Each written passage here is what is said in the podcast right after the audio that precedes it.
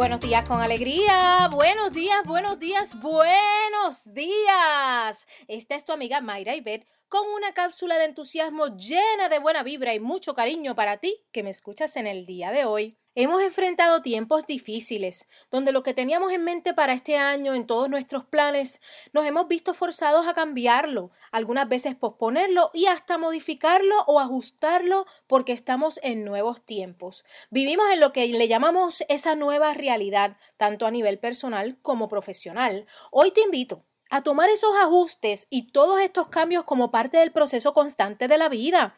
No te quedes estancada ni estancado en esos pensamientos de escasez, por el contrario.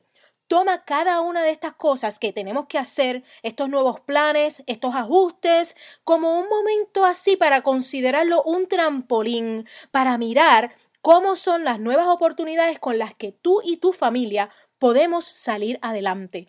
Son esos cambios los que nos propulsan hacia nuevos destinos, algunas nuevas aventuras o unos métodos diferentes, unos nuevos planes. Así que no te quedes mirando, salta a la acción de lo que tú puedes hacer por ti y por los tuyos. Vamos arriba, enfócate en tus sueños